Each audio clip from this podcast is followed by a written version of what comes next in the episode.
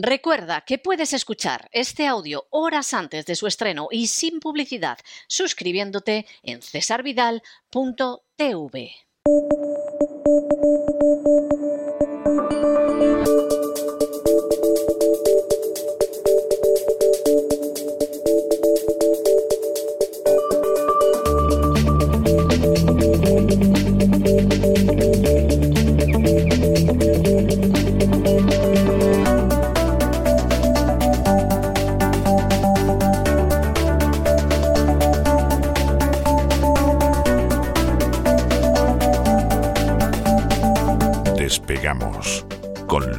Ramírez.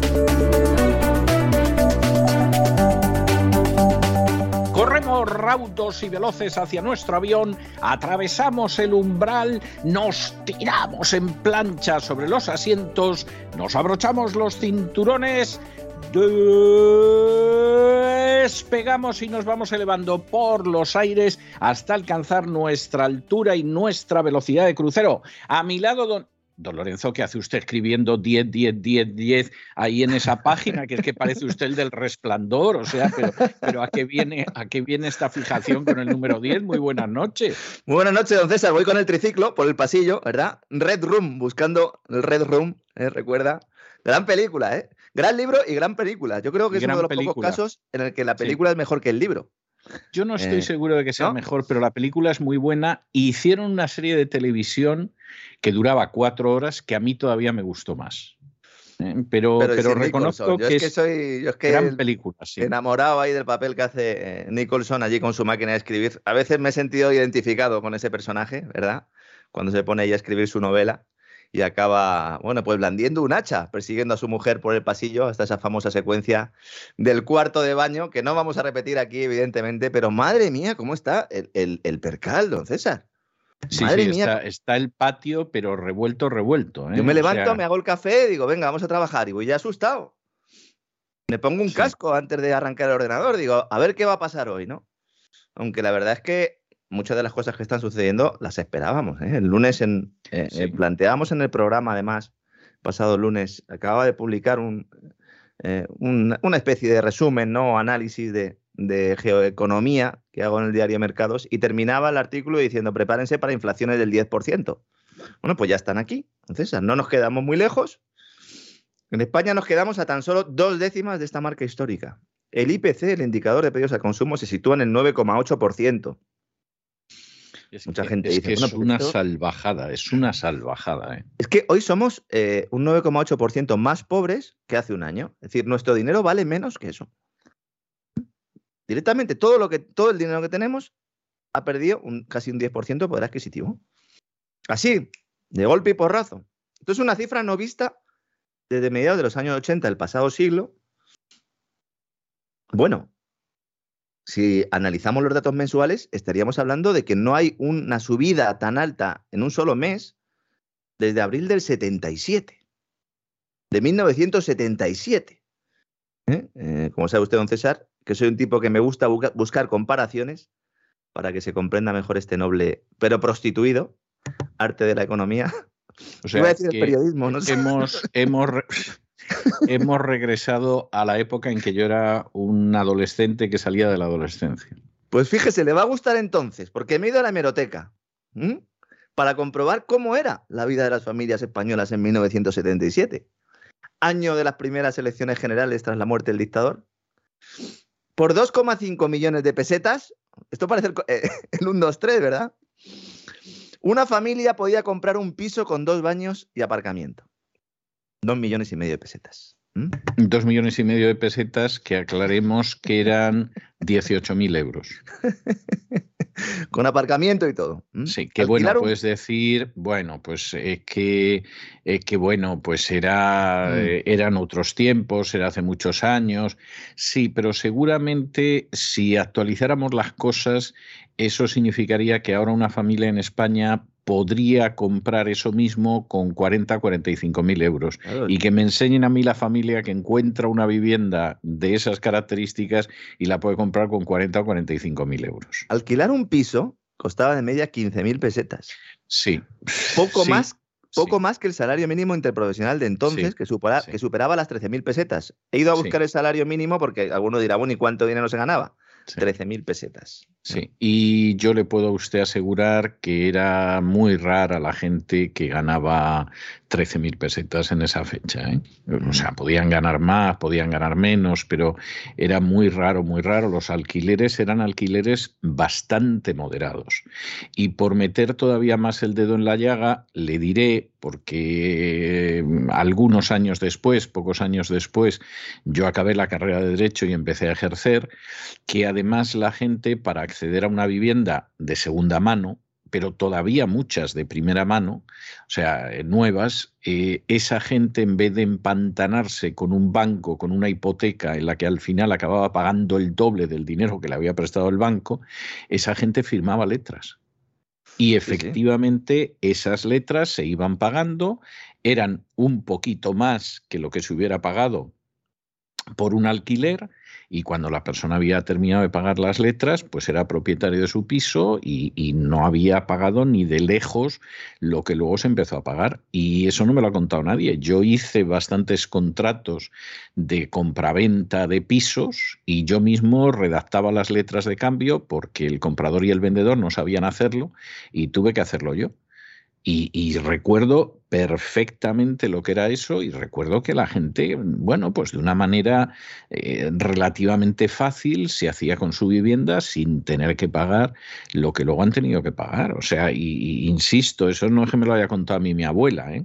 O sea, eso lo viví yo todavía, todavía en los años 80. A partir de los años 80 la cosa empezó a complicarse, pero bien. O sea, Con tipo de interés del 8, del 10%. Exactamente. Eh, fue llegar el Partido Socialista Obrero Español al poder y a los obreros y a los españoles les vino como una pedrada en un ojo, salvo que consiguieran enchufarse la administración. Eso fue además un poco después, porque en el 77 el número uno de aquella época, el hit musical era Libertad sin ira, en De Harcha.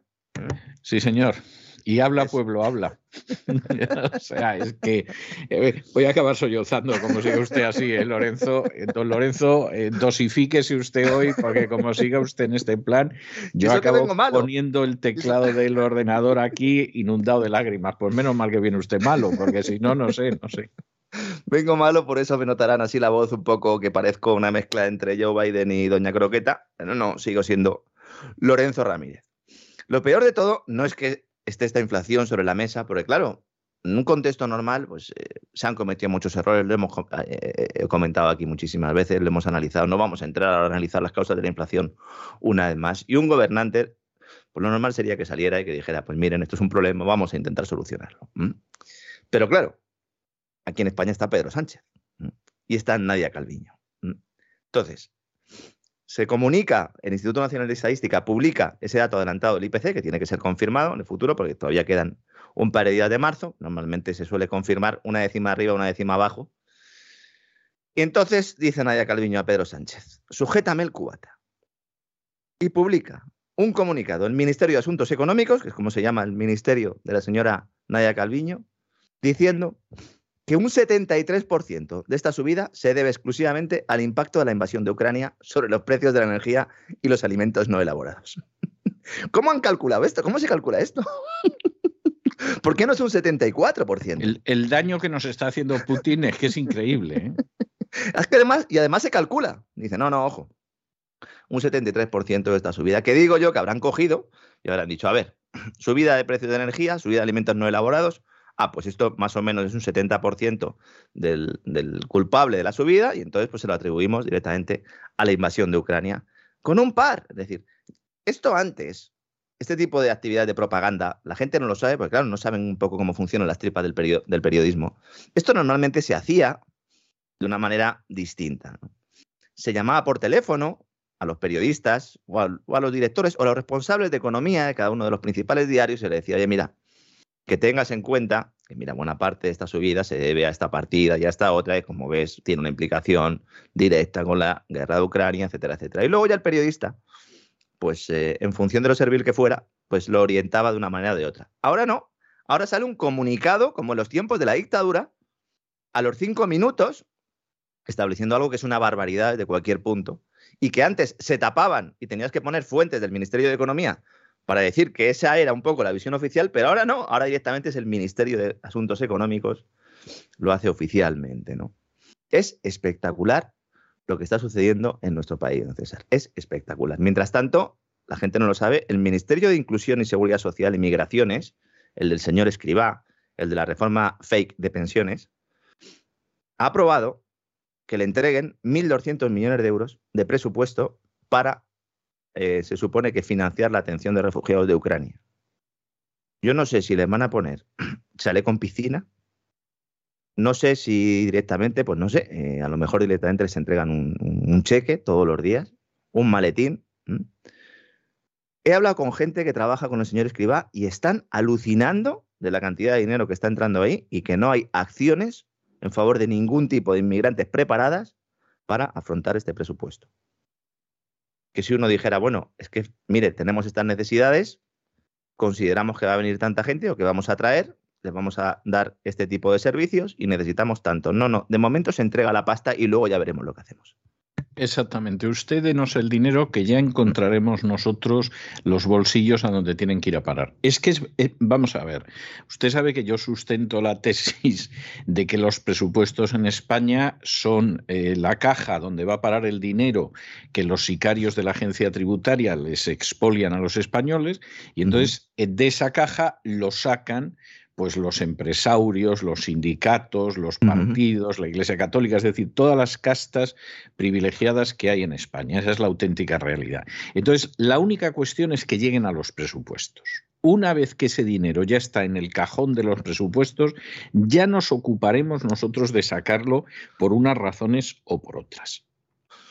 Y es así, y aquí pues tiene usted otro ejemplo de, bueno, pues en un país donde este año se le va a dar 100 millones de euros adicionales en bonus a los sicarios de la agencia tributaria para que saquen más de 13.000 millones adicionales a unos españoles que con las cifras macroeconómicas, vamos, es imposible que usted les pueda robar eso, salvo que sea un prevaricador sistemático, claro, entonces sí. Bueno, pues resulta que ahora con toda la historia de Ucrania vamos a llevarnos más de los presupuestos y apelamos a Ucrania. Luego no se sabe si va pues para bragas para las ucranianas, porque parece que están llegando sobre todo ucranianas, si va para, yo qué sé, gorritos para los niños, para los traductores de las clases en que han metido ya los niños ucranianos, que se quejan de que las traducciones son malas, etcétera, mm. etcétera. O sea, en estas estamos. Hay algunos niños ucranianos que lo que están, eh, que están llegando a algunos colegios de Europa y están diciendo que el nivel en sus países de matemáticas es muy inferior al que tenían en Ucrania, que eso ya es lo último. Eh, pues es que eso es posible porque una de las cosas que conservó Ucrania era el sistema educativo previo que era el soviético, que, que, ni siquiera era el soviético, era el ruso que venía de inicios del siglo XX, finales del XIX y era uno de los mejores de Europa. Y entonces, pues, pues claro, si, si, han, si han salvado siquiera una parte de lo que era aquello, pues efectivamente de pronto deben de llegar a España y decir, pero aquí en España que les enseñan. O es que el traductor no nos traduce bien, que todo puede ser. Bueno, como esos que traductores, ¿no? Que trabajan en los grandes medios de comunicación españoles y que subtitulan lo que les da la gana eh, cuando eh, aparecen eh, hablando ucranianos o rusos, especialmente cuando son los del Donbass. Sí, y los del Donbass te dice que agradecen a los rusos que los hayan liberado después de ocho años que los están machacando con bombardeos los ucranianos y entonces te traducen en alguna cadena de radio que qué malos son los rusos que nos bombardean todos los días, ¿no? Mm. Sí, sí, sí. Y cuando les pillan, dicen, no, bueno, es que claro, no podíamos poner ese corte justo, hemos puesto otro a voleo y luego ya hemos puesto debajo lo que nos haga la gana. Eh, Exacto, sí, Pero luego los desinformadores somos nosotros. Luego, los desinformadores somos los que venimos aquí todos los días con el BOE leído. Porque esto que estoy diciendo yo aparece en el BOE. Y alguno dirá, ¿cómo en el BOE? Porque lo han metido dentro del Real Decreto Ley porque se adoptan medidas urgentes en el marco del Plan Nacional de Respuesta a las consecuencias económicas y sociales de la guerra de Ucrania. Fíjese que son tan torpes que, aun queriendo evitarlo, en el título de ese Real Decreto Ley han admitido la culpa porque las consecuencias económicas y sociales de la guerra de Ucrania son las consecuencias económicas y sociales a las sanciones impuestas a Rusia por la guerra de Ucrania. Esas son las consecuencias fundamentales. Porque el problema no es que nosotros ahora mismo no podamos comprar cereales ucranianos. El problema no es ese. El problema es que le hemos dicho a Rusia, primero le hemos bloqueado las reservas y cuando Rusia ha dicho que se pagan rublos, ahora vamos a hablar un poquito de eso porque hay mucha tela. A Nadia Calviño, en la nota de prensa, en el comunicado este, en el que dice que el 73% del alza se debe al impacto de, la, de los precios, se debe al impacto de la invasión de Ucrania, gran cálculo, se le ha olvidado comentar que hay una empresa, se llama B Digital, de la cual hemos hablado aquí en alguna ocasión, que es donde trabaja su marido, el marido de Nadia Calviño. Dijimos que iba a optar a gestionar fondos europeos, ayuda a las empresas básicamente a, como él sabe perfectamente cómo hay que preparar el modelito para que luego Calviño te lo acepte, bueno, pues él vende sus labores de consultoría. Esto ya se conocía, nosotros informamos aquí de ello en cualquier país civilizado. Eh, en cuanto se hubiera publicado esta información, eh, habría, eh, bueno, es que Calviño habría dimitido, aquí no. Pero es que es peor aún la cosa. Resulta que la empresa donde trabaja el marido, que gestiona fondos europeos, debe a la administración casi un millón de euros. Seguro que, eso no impide que siga cobrando de la administración. Es ¿eh? que la ley establece que tú no puedes eh, gestionar ningún tipo de dinero público si tienes deudas con la administración. Lo ha llevado el grupo parlamentario del Partido Popular en la Asamblea de Madrid a la Fiscalía Anticorrupción para que investigue la concesión de fondos europeos y de préstamos ICO a esta empresa. Que los investiguen todos porque sí van a encontrar muchas cositas. A lo mejor los del PP no quieren que investiguen todos. No sea que Moreno Bonilla se haya pasado con las mascarillas. ¿Mm? Nuestro amigo, el presidente de la Junta de Andalucía. Bueno, ¿cuál es la consecuencia de una inflación al 10%? Pérdida de poder adquisitivo, evidentemente, porque los salarios no van a subir tanto, ¿Mm?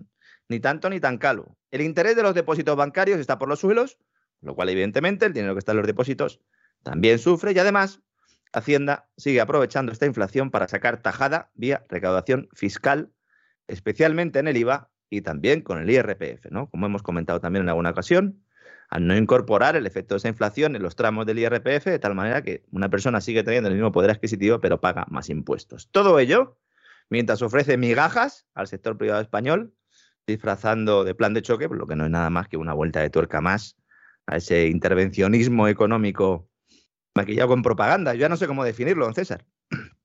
La verdad es que es muy complicado, ¿no? El Banco de España, señoras y señores, ya está avisando de que las pensiones no podrán actualizarse con el IPC. Por mucho que el ministro de Seguridad Social. Cosa, cosa que no debería pillarle de sorpresa a nadie, ¿no? A ver si se actualizan una vez. A ver si se actualizan el 1 de enero, porque yo solo quiero ver. Los bancos se preparan para elevar las provisiones para cubrirse ante el incremento de los impagos crediticios, esos que hace un mes no eran un peligro, pero ahora ya sí lo son. Porque claro, como ha habido una guerra en Ucrania, señores, están sacándolo todo, don César, todo de los armarios. Como, como las personas o las familias ¿no? que tienen ahí un trastero y empiezan a sacar cosas y al final acaban poniendo un mercadillo en el portal de su casa. Pues esto igual, exactamente igual. El descenso del consumo de los hogares es ya notable, ya lo saben los técnicos del Ministerio de Economía, aunque están callados como ramonetas, hay que recordar que todas las previsiones de crecimiento se basan en sobreponderar el consumo. Se dice, no, no, esto va a ir estupendamente, va a haber consumo. Mm, no se dice de qué sustancias, pero consumo de bienes y servicios lo van a hacer los hogares y si no lo hacen los hogares, pues entonces tiro de gasto público. Esa ha sido la estrategia, básicamente. Ya el año pasado no se cumplieron las previsiones de, crecimiento de consumo, este menos. Pero es que lo está diciendo ya el Banco de España. Cuando el Banco de España enciende las luces ya de la discoteca, es porque la fiesta se ha acabado ya hace mucho. ¿Mm? Cuidado que algunos gestores de inversión están intentando captar víctimas antes de que la música deje de sonar o antes de que se abran las puertas de la discoteca. Cuidado con las llamadas del banco en estos momentos. ¿Mm? Esas llamaditas, ¿no? De, pues mire, don Manolo, si es que tiene usted aquí 30.000 euros, que es que si es que no le rentan nada, además con la inflación. Con la está usted perdiendo poder adquisitivo. Pero mire, tengo un fondo, un fondo de inversión extraordinario, emergente high yield Juan Pelotilla, que esto es... Que se va a quedar, se va a quedar usted pasmado. Sí, sí, sí. Hay gente que está denunciando en los últimos días en las redes sociales que familiares, hace uno o dos años, fueron eh, al banco porque tenían depósitos y evidentemente como no los tipos de interés están por los suelos por la intervención de la banca central, por esa intervención en la economía, pues los bancos le ofrecían fondos de renta fija y se los vendían diciéndole, mire, si es que esto es fijo. Lo único que son fijos aquí son las comisiones que se lleva el que se lo está colocando y la entidad financiera, que también se lleva las suyas. Eso es lo único que es fijo. Esas personas hoy están perdiendo más de un 10% de lo que metieron. Renta fija. Ya está bien, ¿eh?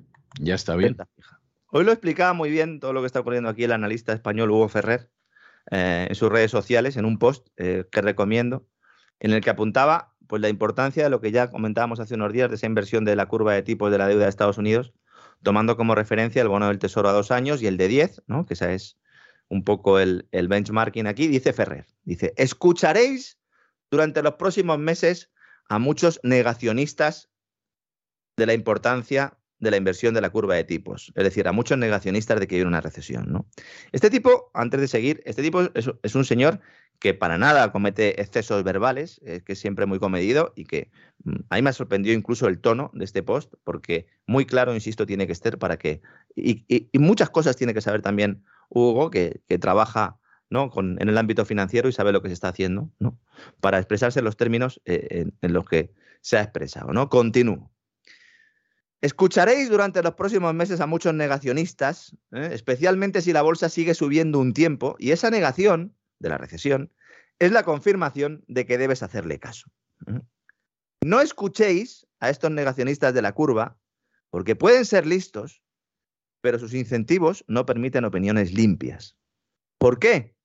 Básicamente porque se dedican a meter dinero ajeno en acciones, en renta variable, o son gestores que no pueden reducir riesgo, por lo que necesitan que la gente crea que no hay problemas y que no hay recesión a la vista para meter su dinero en productos de riesgo sin que lo sepan. Esto es una estafa, básicamente, un fraude. Sí, básicamente sí. Es una manera de decirlo bastante ajustada a la realidad, efectivamente. Institucionalizado, eso sí.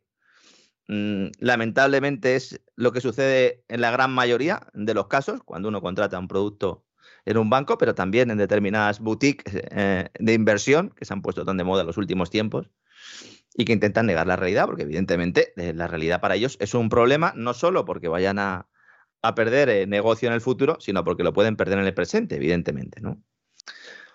Lo único cierto es que la curva de tipos se ha invertido en todas y cada una de las recesiones de los últimos 50 años. Con más o menos adelanto, pero en todas. Hugo Ferrer yo creo que peca de optimista cuando él habla, dice probablemente serán los próximos cuatro o cinco trimestres como máximo, ahí se cubre un poco, pero la bolsa normalmente hará techo antes de eso. Nos están anunciando ya los que están metidos ya en, harina, los que trabajan en esto, ¿eh? que el fin de la fiesta está muy cerca. Y concluye su post, acepta lo que viene. Acepta lo que viene. La verdad es que esta es la opinión real de analistas independientes, al menos los que he consultado yo, además de a, de Ferrer, y los que se pueden leer en prensa financiera internacional si uno sabe buscar, aunque es verdad que pocos quedan ya. Luego tenemos a otros que directamente eh, lanzan locuras, el apocalipsis zombie viene pasado mañana, se ha acabado el dólar y a Biden se lo van a cargar en cualquier cumbre de la OTAN. A esos hay que procurar hacerles poco caso. No digo que ninguno, porque a lo mejor al final del día, pues uno pues, le apetece abrirse una cerveza ¿no? y decir, bueno, a ver qué dice este hoy. ¿no? Pero más allá de eso, no. Cuidado, cuidado, porque en estos contextos hay muchos que quieren vender elixires en el desierto, hay muchos vendedores de crece pelo y YouTube es una mina para ellos. Eso sí, luego, cuando venga lo que tiene que venir, como dice el señor Ferrer, pues muchos nos dirán que no se podía saber, que la recesión es culpa de una pandemia, de Rusia, de China, del cambio climático o de la llegada de los extraterrestres de Alpha Centauri. Pero lo cierto es que el mercado lo está descontando ahora, 30 de marzo de 2022. Recesión a la vista, Estados Unidos y todos detrás. Tenemos la burbuja del todo, de la que hablamos hace unos meses. ¿Recuerda usted, don César? Eh, que era una expresión que se utilizaba en algunos medios sí, Sí, sí, Decía, estamos en la burbuja del todo, everything's bubble, ¿no? Bueno, pues la burbuja del todo da lugar a la crisis del todo. Entonces tenemos una crisis de deuda en ciernes en cuanto se suban tipos de interés. Una crisis inflacionaria, evidentemente, inflación en el 10%. Una crisis energética, también es evidente, ¿no? Y alimentaria. El propio Biden dijo, eh, tras la reunión de la OTAN, que, que se avecina una crisis alimentaria. Lo dice Biden. Es decir, fíjese si es evidente. Dice, prepárense, porque viene una crisis alimentaria, sobre todo al sur del Río Grande, prepárense. Crisis alimentaria porque va a haber menos oferta de alimento y va a ser más cara. Todo ello con una guerra comercial y una guerra de divisas que pretenden aprovechar algunos todo esto para hacer ese gran reseteo del que hablamos los sábados en cesavial.tv y que, que, bueno, pues que tiene todas las semanas un episodio y la próxima pues también, ¿no? En el caso español, hay indicadores que nos señalan desde hace tiempo que si no fuera por el maquillaje de las estadísticas laborales y el gasto público, financiado con deuda a tipos de interés intervenidos por la actuación de facto del Banco Central Europeo, o sea que ahora eh, no se va a terminar, pero por lo menos va a cambiar un poco de rumbo, pues podríamos ya estar en ese entorno recesivo. Hoy hemos conocido un dato que ha pasado desapercibido para la gran mayoría, pero que es muy revelador. El crédito a las empresas se ha desplomado un 16% en 2021, a cierre de 2021. Hemos conocido el dato hoy. Y ha tocado el nivel más bajo de toda la historia. Que se dice pronto, ¿eh? Se dice pronto. Fíjese cómo será la cosa que en el momento de la historia donde hay más liquidez y más posibilidad de otorgar crédito, es cuando se ha concedido menos porque hay menos demanda de ese crédito. Esto es un indicador claro de que las cosas no van bien en el ámbito económico. La demanda de crédito de las empresas durante el pasado ejercicio se frenó en buena medida porque hicieron mucho acopio de liquidez durante la pandemia el año anterior. ¿Cómo? Especialmente a través de los avales del ICO, es decir, a través de la banca pública. Y también por la menor inversión realizada por la falta de recuperación de la actividad previa a la crisis sanitaria. Entonces, claro. 2021 fue un año que puede decir, bueno, se necesitó menos crédito, ¿no? Ahora cuando lo necesiten, no se lo van a dar. La propia subgobernadora del Banco de España, Margarita Delgado, ha dicho públicamente, en un acto que organizó PricewaterhouseCoopers eh, hace, unas, hace unas horas, dice, se ha incrementado de forma relevante tanto el crédito refinanciado por parte de las empresas como el de vigilancia especial. El crédito de vigilancia especial, señoras y señores, es aquel que tiene probabilidades de entrar en impago en el futuro. Es decir, es un crédito que ya hay que ir anotando como moroso. El poco crédito que solicitan las empresas es para refinanciar créditos anteriores. La fiesta se ha terminado. Lo de la recuperación es un cuento. Y lo lleva siendo desde hace meses. Me atrevería a decir que desde noviembre de 2019. Octubre, noviembre de 2019. Cuando el Banco de España da la voz de alarma, es que el problema es muy gordo. Estos son los últimos que dicen que, el barco se hunde. La débil situación por la que pasa el tejido empresarial español, muchos dirán, muchos que nos estén escuchando dirán, bueno, pues menudo, me está descubriendo este, si tengo una pyme y la estoy pasando canutas, evidentemente. Pero es que lo del incremento de las refinanciaciones de créditos es un indicador claro. Es que el año pasado se elevaron un 50% más frente al año anterior. Es decir, en el año 2021 hubo un 50% más de volumen de crédito refinanciado que en 2020, que fue en teoría el año en el que todo se fue al garete. Y las empresas tenían más capacidad para devolver créditos en 2020 que en 2021. Lo cual muestra otra vez que el gobierno estaba mintiendo cuando hablaba de la recuperación en 2021. Nosotros aquí lo denunciamos, no porque fuéramos muy listos, es que íbamos a las estadísticas oficiales y se veía. Lo que pasa es que, claro, esas estadísticas oficiales no salen en las notas de prensa de Nadia Calviño. ¿Mm? Esta es una de las razones por las que Nadia Calviño precisamente ha elevado los periodos de carencia de los créditos ICO, también en ese Real Decreto Ley, con aval público. Ya lo barruntábamos, ¿verdad? El lunes. Pues cuando he visto el Real Decreto Ley no deja lugar a dudas, ¿no? La idea es mantener el pago de intereses, pero que no se devuelva el dinero, que no se devuelva el principal, para que no se destape la verdad. Y es que buena parte de las empresas, sobre todo pymes y autónomos, no van a devolver el dinero. Pero jamás. o sea, jamás vamos a ver y digamos las cosas como son porque es imposible. Es imposible de todo punto. Claro, porque, y lo comentamos cuando se lanzaron este plan de créditos. Dicen, no, es que el problema es de liquidez. No hay un problema de liquidez.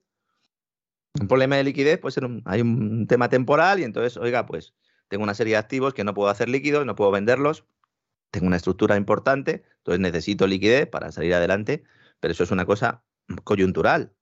Pero es que tomaron medidas coyunturales para problemas estructurales. Problemas estructurales que además se van agravando con el tiempo por su propia naturaleza. Es decir, ese cambio tecnológico de la economía global, esa guerra monetaria de la que hemos hablado tanto tiempo, ese nuevo ámbito geopolítico, con esa nueva OTAN que aspira a ser el, nuevo gobierno del, nuevo orden mundial, como, hablaremos en, futuros programas, requieren tomar decisiones en el ámbito estructural. No decir, bueno, vamos a dar unos préstamos ICO y a ver qué pasa, a ver si, a ver si ya no estoy yo cuando haya que devolverlos y ya estoy yo en Bruselas, estoy en una empresa, en gasista, eléctrica, petrolera, lo que sea, ¿no? Ese es el problema, ¿no? Ahora hay problemas, pero los próximos meses serán mayores por el aumento de los costes de financiación derivados de la subida de tipos de interés para intentar contener la galopante inflación. Y sobre todo al principio, esos subidas de tipos de interés no van a detener el proceso inflacionario. Algunos piensan que ni, ni al principio ni después tampoco, porque tiene otras causas más importantes eh, en ese, y que se justifican un poco con ese reordenamiento global, ¿no? Estoy yo bastante de acuerdo con esto. Pero que, lo que está claro es que a corto plazo tendremos inflación y tendremos incremento de los costes de financiación, con lo cual, pues esto implica aumento de la morosidad sí o sí. El Banco de España lo sabe y pide a los bancos que endurezcan la concesión de créditos y que se pongan a trabajar para recuperar el dinero que les deben sus clientes, que provisionen temor a una crisis financiera y que culpen de todo a Vladimir Putin. Porque claro, esa es la idea, ¿no? Lo peor de esto y lo que a mí me produce más indignación, y a los técnicos del Banco de España también, mm, es que hayan esperado al lío en Ucrania para empezar a decir la verdad, porque hace tan solo tres meses el Banco de España nos decía que todo estaba estupendamente. Hace tres meses. Bueno, si hubieran podido, no lo hubieran contado. O sea, no es que hayan esperado al lío de Ucrania, es que con el lío de Ucrania han dicho, mira, ahora la podemos contar, pero seguramente intención de contarla no tuvieron jamás no tuvieron jamás. Ahora lo que pasa es que han visto la posibilidad de mentir bajo la tapadera del lío de Ucrania, como usted dice. Esto es como cuando Miguel Ángel Fernández Ordóñez, cuando estaba en el Banco de España, decía que no había ningún problema financiero en España, porque bueno, de alguna manera la estructura económica española era como un puente y que entonces pues iban pasando camiones por encima y que por muchos camiones que pasaran ese puente no se hundía, ¿no? Acabamos siendo rescatados y a punto de cargarnos la eurozona. ¿eh? Miguel Ángel Fernández Ordóñez gobernador del Banco de España, o cuando el señor Caruana ayudaba a sus amigos de BBVA, porque Caruana ha pasado a la historia como el hombre que en el Banco de España advertía de que había burbuja inmobiliaria, pero el señor no dimitió, estuvo allí hasta el final y encima ayudó a su amigo Francisco González a quitarle BBVA al clan de Neguri, para acabar luego siendo consejero del banco donde está ahora. Pues, ¿qué podríamos esperar de otro gobernador del Banco de España? Pues que haga lo que está haciendo, ¿no? Nos decían hace tres meses que España iba a tener una recuperación económica vigorosa. Es decir, no que nos íbamos a recuperar un poco, no, no, que iba a ser vigorosa, que no había ningún problema para el sector financiero. Aquí sucede un poco como en el caso del Ministerio de Transición Ecológica, el de Energía, para que nos entendamos, que los técnicos conocen la realidad, así se lo indican a sus jefes políticos, no les hacen caso. Al final, algunos periodistas tenemos acceso a esa información, porque claro, esta gente quiere contar lo que pasa, lo explicamos o lo contamos en nuestros programas, en nuestros periódicos, cada vez menos, la verdad. Y luego ya, pues en un momento dado, tres o cuatro meses después, sale la fiesta, ¿no? El sector financiero español, la, banca, guardó, provisionó en 2020 unos 8.200 millones de euros para cubrir los posibles impagos que dejaran los efectos de la pandemia, ¿no? los efectos políticos de la pandemia. Y según Price Waterhouse la auditora, una de las Big Four, con ese volumen, la banca podría cubrir sin problema una subida de la morosidad hasta el 7%. Al cierre de enero estaba en el 4,3%, por encima del 7% y crisis financiera. Otra cosa es que nos creamos que la morosidad del 4,3 es cierta. Porque claro, si hay refinanciaciones de créditos, ¿cuántos créditos que deberían estar en vigilancia especial no lo están? Nuestros amigos auditores y algunos oyentes que tenemos en algunos bancos estarán diciendo, mira este tío que nos destapa el pastel. Banco Santander ha dicho ya, la invasión de, Rusia en Ucrania y las sanciones, esto mm, pueden requerir incrementos de las provisiones. Han enviado ya un comunicado a la Comisión Nacional del Mercado de Valores. esta misma mañana. Le ha faltado tiempo. Cualquiera diría que sabía lo que iba a decir el Banco de España, ¿verdad, César? ¿Mm? Sí, da la sensación, ¿eh? Usted también lo ha pensado, ¿no? Hombre, yo creo que llamarán por teléfono, ¿no? Si llamaba Draghi a los amiguetes después de las reuniones, ¿verdad? Del Banco Central Europeo para decirle, oye, que voy a ver si hago algo con los tipos de interés y tal, pues no lo van a hacer estos, ¿no? Fíjese que en el, en el documento que han presentado la Comisión Nacional del Mercado de Valores, ese documento que no se lee nadie, luego al final, claro, se hace el periodismo que se hace, ellos apuntan, el Banco Santander, a que el problema son las sanciones impuestas por parte de los países occidentales, con lo cual mm, eh, ya vemos ¿no? que, está clara la cosa. ¿no? Comunicado en el cual le dice el Santander que todo esto que está sucediendo está exacerbando los problemas en la cadena de suministro, propiciando la volatilidad en los mercados bursátiles y, en última instancia, podría provocar una desaceleración significativa en la economía global y afectar negativamente la capacidad de pago de algunos clientes del Grupo Santander. El hecho de que el Santander diga esto a la Comisión Nacional del Mercado de Valores también tiene que ser muy revelador.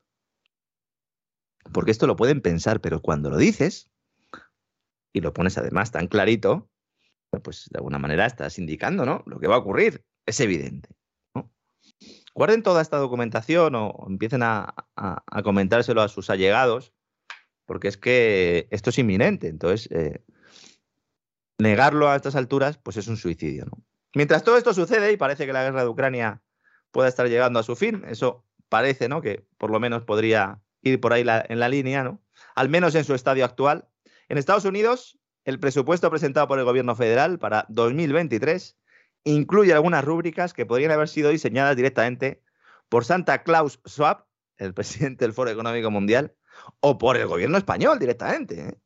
decenas de miles de millones de dólares para la financiación de proyectos de lucha contra el cambio climático, proyectos inclusivos y un programa para avanzar en la igualdad de género, don César.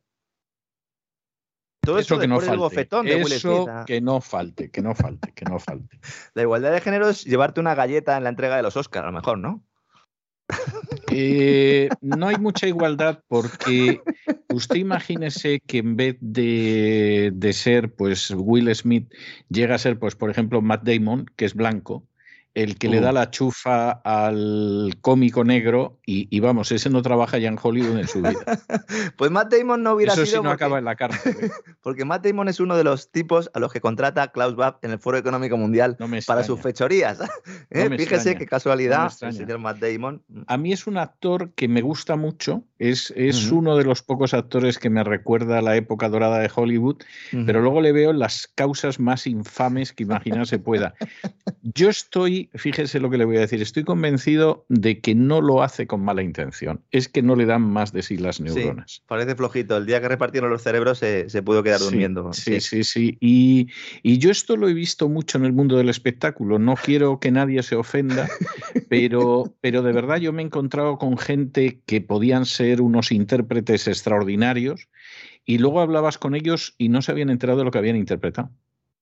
O sea, eso, eso me ha pasado muchas veces. O sea, de pronto eran unos intérpretes extraordinarios. Había alguno que era muy inteligente que se burlaba de ello. Por ejemplo, yo recuerdo una entrevista con Marcello Mastroianni, que se comparaba con Vittorio Gassman, otro grandísimo actor, y en un momento determinado Marcello Mastroianni decía, yo soy mejor actor que Vittorio Gassman, por una, pero por una sencilla razón, porque Vittorio es un intelectual y tiene muchas cosas en la cabeza. Si yo no tengo nada. Si como no tengo nada, me pueden meter cualquier papel que lo haga. Claro, ¿eh? claro. Entonces, esto era una manera astuta e inteligente de decir que era mejor actor que el otro, pero que no diera la impresión de que era soberbio, sino todo lo contrario. Yo es que a fin de cuentas, dentro de la cabeza no tengo nada y me meten cualquier papel. Pero, pero eso que Marcello Mastroianni lo decía con la boca pequeña y, en fin, para dejar claro que era mejor actor que el otro, yo es que lo he visto. Y, lo he visto en, muchos intérpretes masculinos y femeninos y, y de pronto después de ver una interpretación absolutamente extraordinaria de una persona, te pones a comentar la función con esa misma persona y no se entera de lo que ha interpretado y dices, efectivamente, hay a quien le meten en el cerebro vacío esto, pero igual que le meten esto, le pueden meter cualquier cosa. Y Matt Damon, insisto, que a mí me parece un buen actor, a mí me, gusta mucho como actor y, y, tiene registros variados y esto, sin embargo tengo la sensación de que le meten cualquier cosa.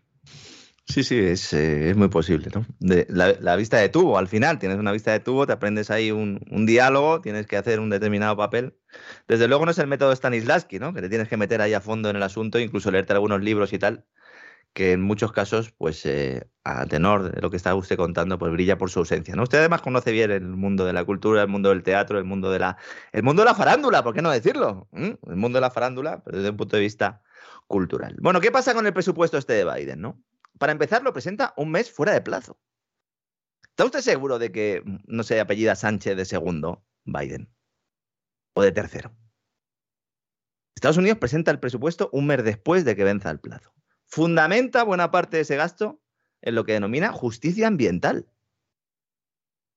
Este es un concepto que ya apareció con la administración Clinton, que ahora la Casa Blanca recupera para abrazar la religión climática, evidentemente, de paso regar con dinero de los contribuyentes a empresas amigas, no se engañen. ¿eh? También hay un proyecto globalista para dotar a la OTAN de la capacidad para decidir en qué eh, se invierte en cuestión de energías renovables, pero eso lo vamos a hablar dentro de unos días, también en cesarvidal.tv, porque vienen, vienen unos programitas en, en el Gran Reseteo muy interesantes. Cuidado porque el apoyo popular a Joe Biden sigue en mínimos. Es que ya hasta, hasta la NBC ha hecho una encuesta y dice, oiga, es que este hombre no, no le quiere nadie.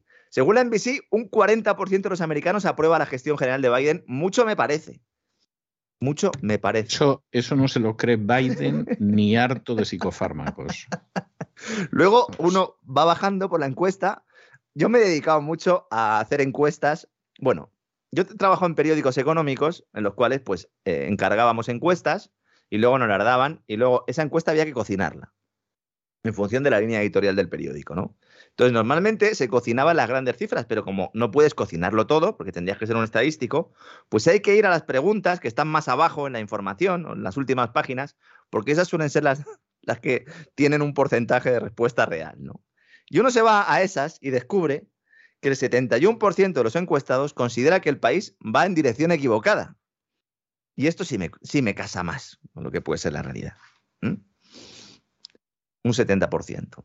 El mayor error de Joe Biden fue bloquear el acceso del Banco Central de Rusia a sus dólares. No sé si lo tomó él, esa decisión, si la tomaron en el Pentágono, si la tomaron en Reino Unido, pero desde luego es fuera el mayor fuera, error de Biden. Efectivamente fue un gran error y, y hay una sensación creciente de inquietud sobre lo que puede suceder, porque claro, cuando de pronto Rusia ha dicho me tienen ustedes que pagar en rublos. Claro. Y hay quien ha dicho que no y han cerrado el grifo. Y a continuación está uniendo su moneda al oro. Bueno, bueno, bueno, la inquietud en las últimas horas en este país no entre la gente de la calle, que esos los pobrecillos están en lo que están, ¿no?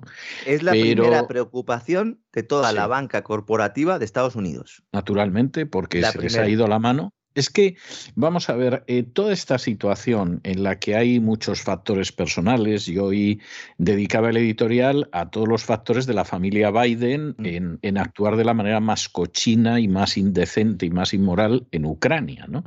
Pero aparte de esos factores, yo creo que ha primado la idea de que le damos un sopapo a Rusia y se queda con el sopapo.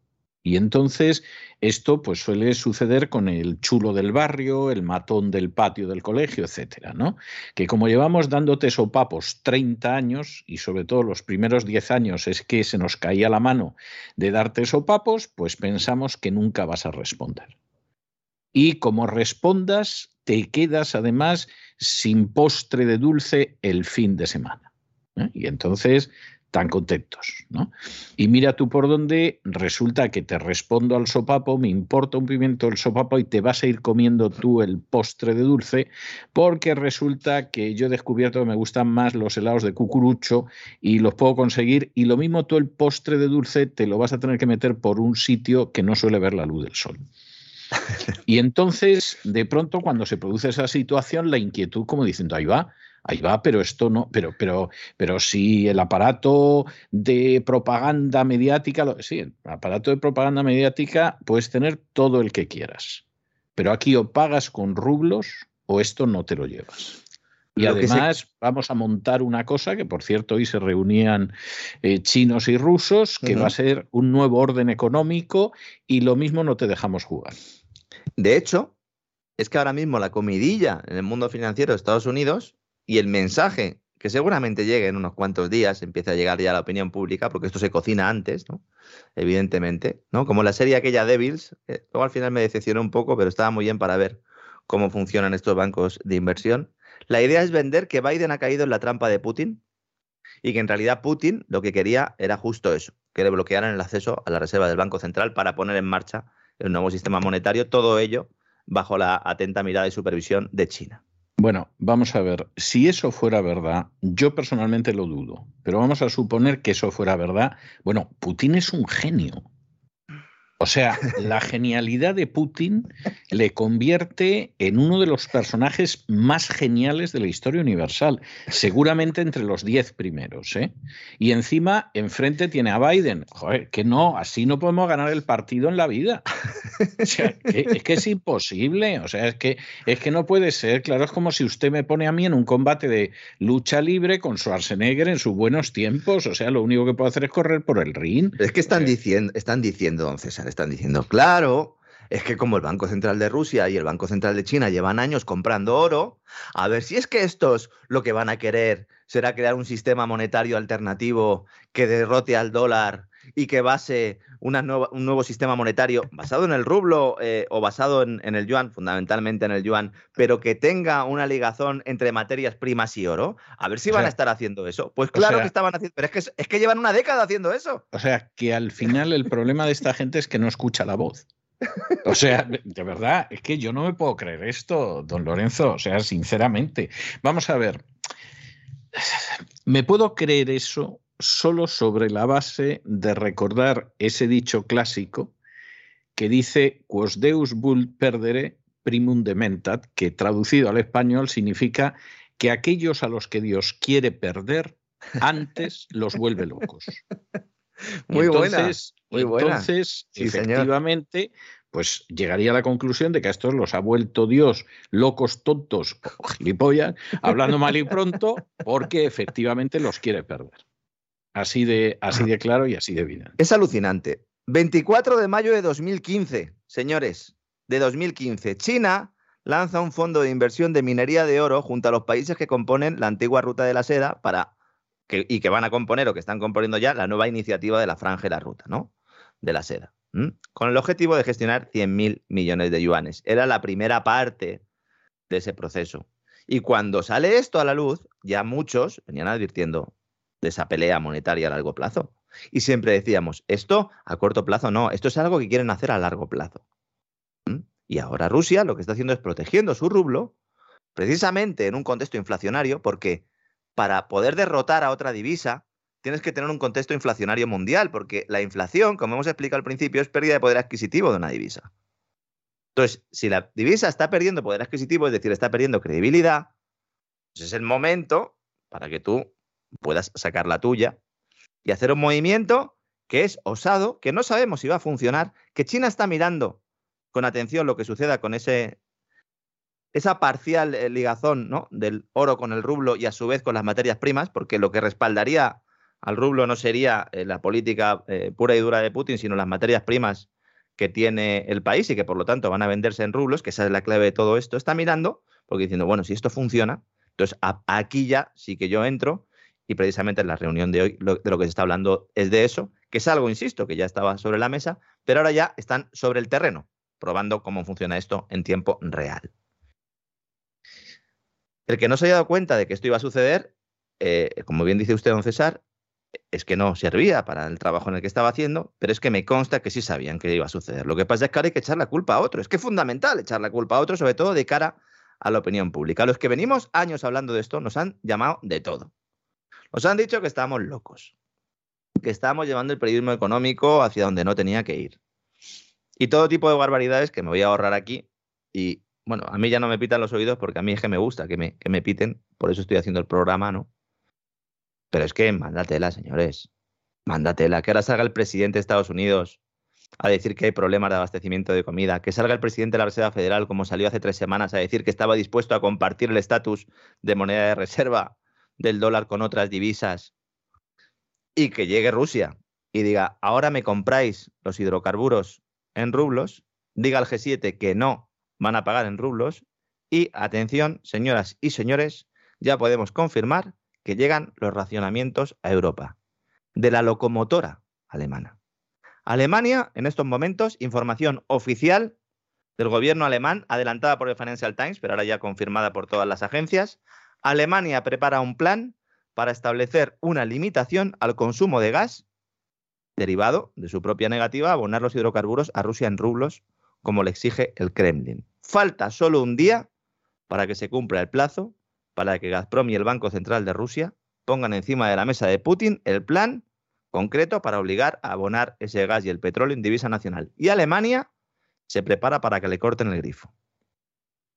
El ministro de Economía. Pues lo van a pasar mal, menos mal que ya estamos con un pie en abril. ¿eh? Esa es la clave de todo. Esa es la clave de todo, don César. Y menos mal que el invierno ha venido bien, por lo menos teniendo en cuenta eh, cuándo se ha producido ¿no? la intervención rusa en Ucrania y cómo se han precipitado los acontecimientos, porque ahora ya empieza a hacer mejor tiempo.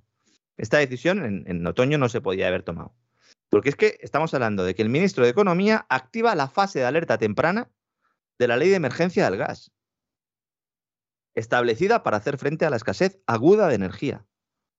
Hay tres etapas, DEFCON 1, DEFCON 2 y DEFCON 3, ¿no? Para que nos entendamos. La primera, la, la más leve de estas tres etapas, es la que estoy contando ahora, y ahora, un equipo de crisis del Ministerio de Economía, junto con el organismo regulador de la energía y el sector privado, las empresas, van a supervisar las importaciones y el almacenamiento. Economía de guerra en Alemania, señoras y señores. Si los suministros son insuficientes y el intento de reducir el consumo con ese plan de racionamiento, una cartilla de racionamiento de consumo energético no funciona, el gobierno va a desconectar de la red ciertas partes de la industria alemana para dar un trato preferente a los hogares. Esto sí que es una guerra, señores. ¿eh? No porque Rusia corte el gas, sino porque le ha dicho, me lo pagas en rublos. ¿Mm? Al final, como venimos diciendo aquí también desde hace mucho tiempo, los que cortan el grifo no son los rusos. Los rusos siguen vendiendo. De hecho, el suministro de gas en estos momentos desde Rusia fluye con total normalidad. ¿Mm?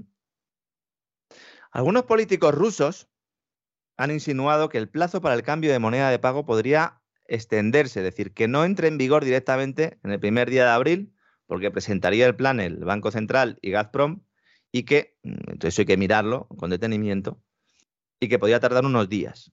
De momento el Kremlin no ha declarado oficialmente cuándo entra en vigor ese cambio, pero Alemania ya se prepara para racionar su consumo es la locomotora de Europa, la gran industria alemana. Que la, la, gran industria alemana que ya estaba sufriendo en buena parte por la crisis de los semiconductores, crisis de coste de materias primas, ahora más, evidentemente, ¿no? Crisis energética, ¿no? Episodio inflacionario. Es la locomotora de Europa, mm, que cada cual, bueno, pues eh, que piense lo que considere oportuno. Esta mañana había algunos eh, analistas que estaban diciendo que, bueno, que esto no es tan relevante, lo del racionamiento del gas, porque en realidad la generación eléctrica eh, o el gas en la generación eléctrica no tiene tanto peso. Eh, si hablamos de dependencia total, eh, efectivamente el 55% del gas que, tiene eh, Alemania es, ruso, pero si uno va a la generación eléctrica es menor el peso porque hay otras fuentes de energía que tienen más peso, como el carbón. Es decir, nos dicen, bueno, no pasa nada, vamos a dejarles de comprar gas a los rusos, pero tenemos carbón. Es que el gas, el carbón, perdonad, también se lo compráis a los rusos. Le compráis la mitad del que consumís. Ah, bueno, pero es que Alemania está en el centro de Europa y puede conseguir carbón por otras vías. Me parece estupendo. ¿No habíamos quedado en que no se podía quemar carbón? ¿En qué habíamos quedado? Lo de la transición ecológica, ¿esto qué era? Que había que cerrar las centrales de carbón, ¿no? Salvo que queramos hacerle la Pascua a Rusia, que entonces el carbón se convierte en verde, resiliente claro. y vamos, eh, eh, empoderador de mujeres, si llega el caso. ¿Qué pasa con la, los derechos de emisión de CO2? ¿Qué derechos de emisión de CO2 van a tener que pagar las industrias alemanas? A ver si con un poco de suerte, don César, estoy positivo hoy, a ver si con un poco de suerte esto hace que tumben de una vez el mercado de derechos de emisión de CO2.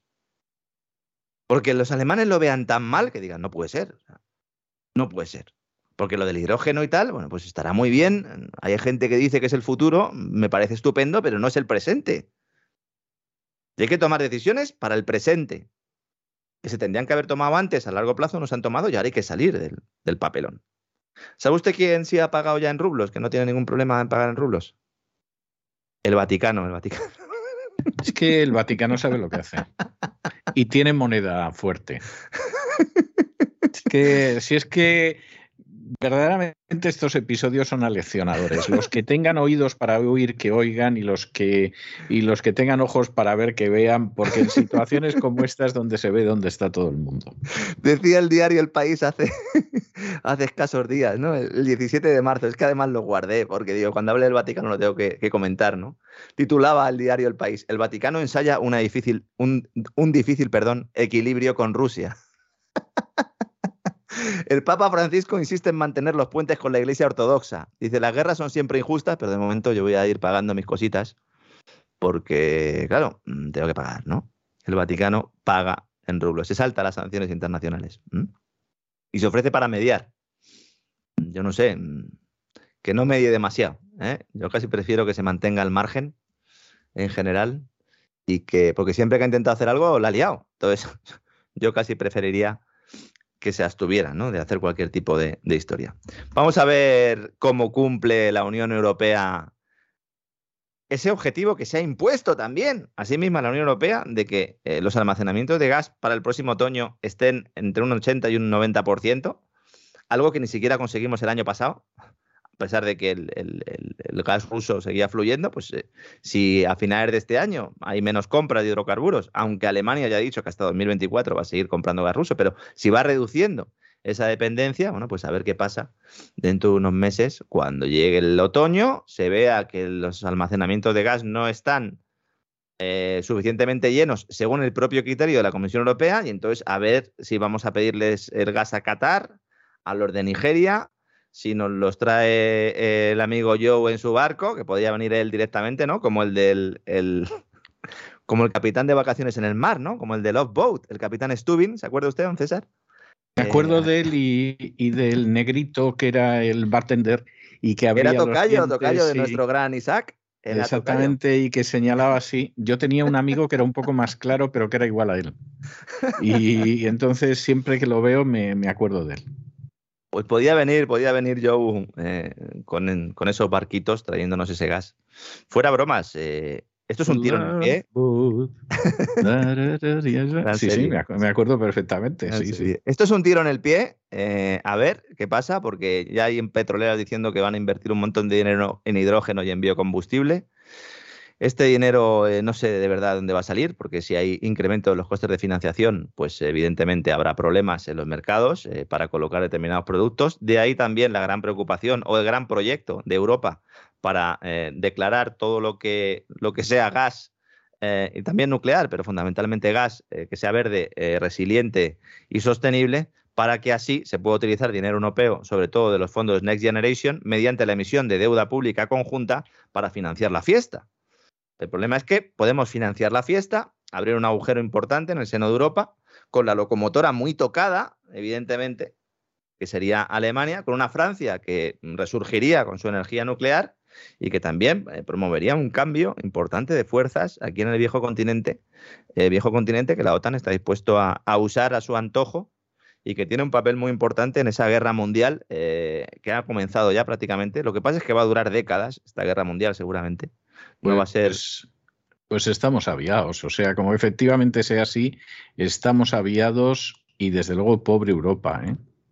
Es la idea que tiene la NATO para Europa. Lo vamos a, a, comentar en profundidad en próximos programas. Estoy ahora mismo investigándolo para, para programas eh, exclusivos eh, para nuestros suscriptores. Y sí, sí, esa es un poco la idea. Daremos más información, pero así se están colocando las, las piezas. ¿Cómo no? Con la mirada puesta en ese año 2030, 2030, al cual pues todos quieren llegar eh, con mando en plaza, don César. Sí, no, no, no cabe la menor duda de que todo el mundo quiere llegar. Lo que pasa que ha habido ya dos guerras mundiales y al final se sabe que las pierde, ¿eh? y las pierde Europa. Bueno, en este caso hemos empezado ya perdiendo. De hecho, la propia Alemania es, La primera, es la primera que. Yo esta mañana en las redes sociales planteaba ¿no? que fíjense al final a dónde nos ha llevado esa negativa del gobierno alemán a no certificar en la apertura del gasoducto Nord Stream 2. Y hay mucha gente que me decía, bueno, eso no tiene nada que ver. Esto es porque eh, hay que pagar el gas en rublos. Oigan, es que antes de que se produjera la invasión rusa de Ucrania, Alemania no certifica el Nord Stream 2 y además por orden de Estados Unidos, que además prepara una ley ad hoc para prohibir esa apertura del Nord Stream 2, Alemania se baja los pantalones y no certifica un proyecto que había financiado la propia Alemania y que habían pactado Merkel y Putin. De todas formas, vamos a ver, eh, yo supongo que hay gente que lo que voy a decir les puede resultar ofensivo, nada más lejos de mi ánimo, pero es la verdad. Es que Alemania no es una nación soberana desde 1945. O sea, seguramente haya que buscar ahí la explicación. Claro, es que una nación que tiene bases extranjeras y tropas en estos momentos de solo una potencia extranjera no es una nación libre, independiente y soberana tiene una cierta capacidad de autogobierno interno, como pasa con todos los, los, protectorados, pero no es una nación independiente, no lo es desde el año 45.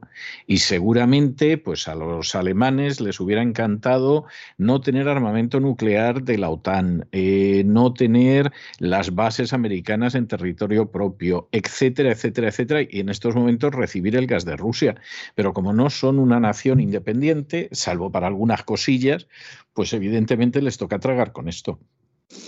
Acabo con una buena noticia, don César, que siempre acabo mal. Venga, el, vamos el que no tenga leche en casa, que ya va a tener, va a tener leche, no porque ¿Ah, vaya, no va a ir Will Smith a casa, eh, a su casa a darle una in situ, sino que el sector lácteo, la patronal láctea, asegura que ha empezado a recuperar la normalidad tras 17 días de paro y que va a volver eh, a haber leche en los supermercados. No sé si esto, bueno, pues será cierto o no, pero cuidado, porque a lo mejor en las primeras horas ya va la gente como loca a coger pales de leche. Yo no sé si va a haber demanda, porque yo creo que ha habido sobrecompra de leche en, los últimos tiempos. Pero bueno, acabamos con esa buena noticia que me consta que hay gente que, es que ha dejado de beber leche directamente, César, por esta locura. Es, es, su problema, no cabe la menor duda. Bueno, muchísimas gracias, muchísimas gracias y nos encontramos mañana, Dios mediante aquí. Un abrazo muy fuerte. Mañana más, un abrazo.